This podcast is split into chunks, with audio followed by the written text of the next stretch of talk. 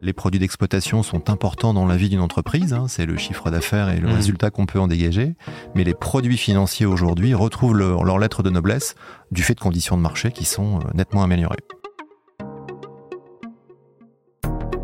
Entrepreneuriat, investissement, stratégie, chaque mois nos experts éclaircissent les grands sujets auxquels est confronté tout entrepreneur. Parlons Affaires, un format proposé par la Banque Populaire du Nord. Hervé Renard, bonjour. Bonjour César. Vous êtes directeur de JPM Gestion d'actifs et pour vous accompagner aujourd'hui dans cet épisode, je suis accompagné de euh, Nasreddin Gemaz. Bonjour Nasreddin. Bonjour César. Alors quant à vous, vous êtes directeur du Centre d'affaires grandes entreprises et institutionnelles de la Banque Populaire du Nord. Cette semaine, on va parler d'un sujet bien précis puisqu'on va parler des excédents de trésorerie et plus précisément comment les utiliser dans un contexte qui est celui d'une inflation qu'on connaît euh, depuis 2022 de plus en plus fortement, on va y revenir. Mais peut-être pour commencer, Nasreddin, rapidement, de quoi parle-t-on quand on parle des excédents de trésorerie? Alors c'est une bonne question. L'excédent de trésorerie, par définition, c'est la différence qu'il y a entre les encaissements et décaissements. Pour être plus clair, l'entreprise euh, encaisse euh, des, des ventes, hein, tout simplement le produit de ses ventes, et puis elle a ses charges d'exploitation courante qui sont les salaires, les fournisseurs. Et c'est cette différence-là qui constitue l'excédent de trésorerie. Donc ces excédents de trésorerie, ça concerne les entreprises, uniquement les entreprises?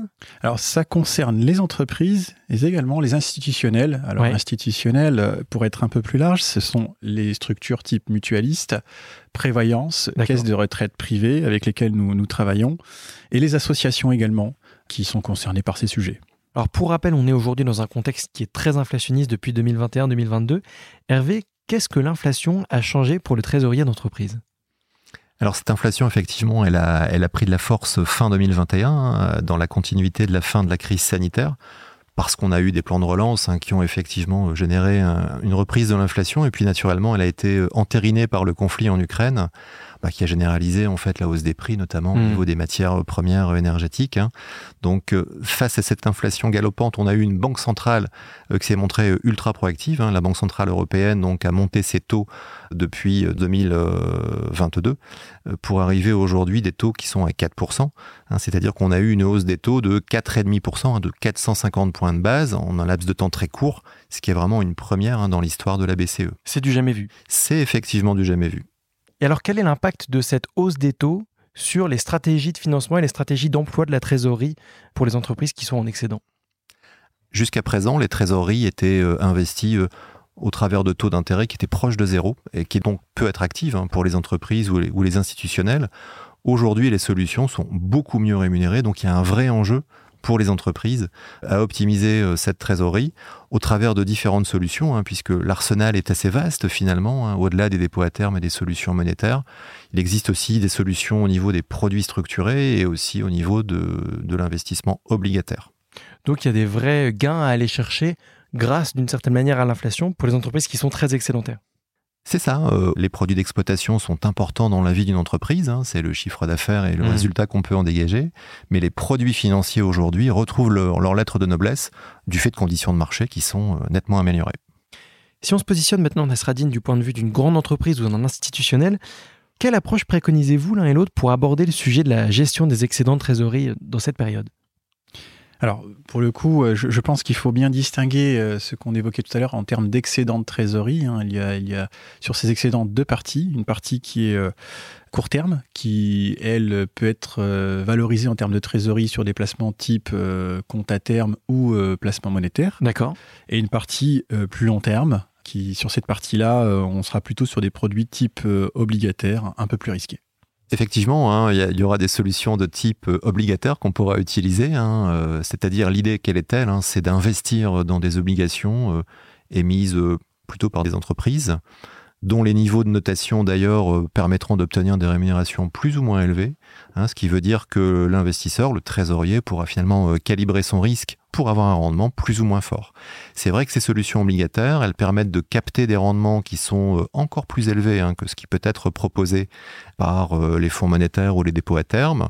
Naturellement, il y a une notion de durée de détention qui est importante. Et il y a aussi, euh, et Nasradine l'évoquait tout à l'heure, une notion de risque et de liquidité qui n'est Mm. pas la même.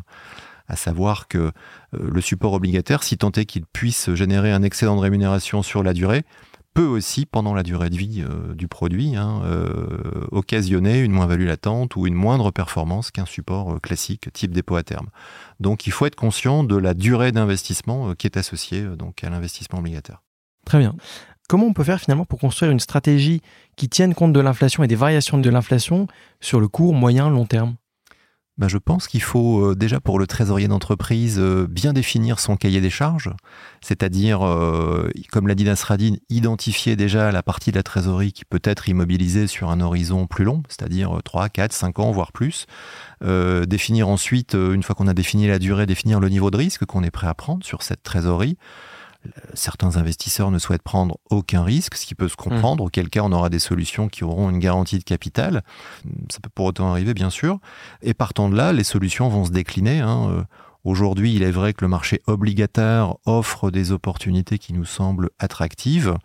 Euh, c'est une solution euh, qui peut s'entendre sur un horizon moyen terme, mais qui pour autant n'offre pas de garantie de capital.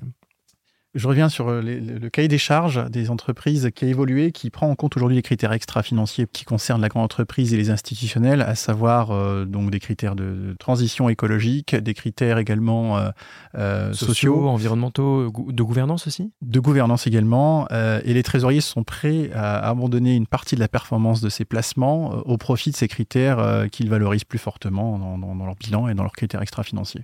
Et leurs conseils d'administration sont très regardants sur ces sujets. Et et, l'offre euh, bancaire et l'offre en placement a beaucoup évolué en ce sens. La notion de risque, comment on l'aborde aussi euh, de ce point de vue-là? Alors la notion de risque, on évoquait, on parlait tout à l'heure de gestion obligataire. La gestion de risque, elle va se matérialiser au niveau euh, de la notation, par exemple, des entreprises, hein, donc des émetteurs de ces obligations. Différentes notations existent et pour souligner la qualité de bilancielle d'une entreprise, on pourra avoir des, trésoriers qui rechercheront un maximum de performance en pouvant effectivement sélectionner des entreprises avec un bilan euh, peut-être un peu dégradé, hein, mmh. mais euh, on pourra aussi avoir des investisseurs qui euh, voudront au contraire des entreprises avec des bilans ultra solides pour sécuriser au maximum leur investissement et donc avec des notations qui sont meilleures. Donc le, rating reste euh, dans l'univers obligataire un bon moyen de, mesurer euh, le risque. Naturellement, outre le rating, la durée aussi, je pense, hein, c'est un facteur de risque. Hein.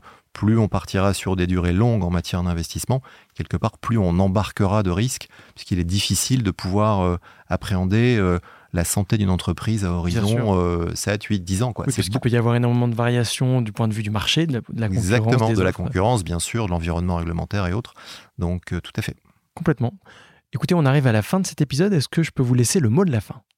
Bah c'est vrai que le contexte inflationniste, il est euh, douloureusement vécu euh, finalement par la plupart des acteurs économiques, mais il a quand même ce contexte l'avantage de réoffrir des conditions de rémunération de son épargne ou de sa trésorerie hein, pour une entreprise ou un institutionnel, euh, des conditions qui sont beaucoup plus attractives. Je dirais donc pour conclure que s'accorder une réflexion approfondie sur la manière dont on peut investir sa trésorerie, c'est créateur de valeur hein, sur, euh, sur la durée, incontestablement aujourd'hui.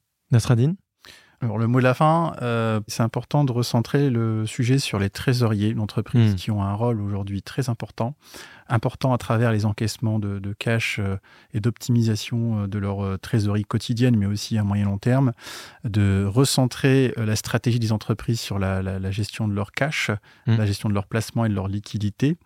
À mon sens, ils ont un vrai rôle aujourd'hui plus fortement à jouer dans l'entreprise et on est là pour les accompagner. Oui, et ça nous amène tout droit à la conclusion de cet épisode. Justement, je voulais mentionner aussi le, le rôle du conseiller en gestion d'actifs, très important pour définir une stratégie de gestion de trésorerie à court, moyen, long terme. Hervé, merci d'avoir participé à cet épisode. Merci César. Et merci Nasradine. Merci César. Merci d'avoir écouté cet épisode. Vous souhaitez en savoir plus? Votre conseiller en gestion du patrimoine se tient à votre disposition pour réaliser avec vous un point personnalisé. Parlons Affaires, un podcast proposé par la Banque Populaire du Nord.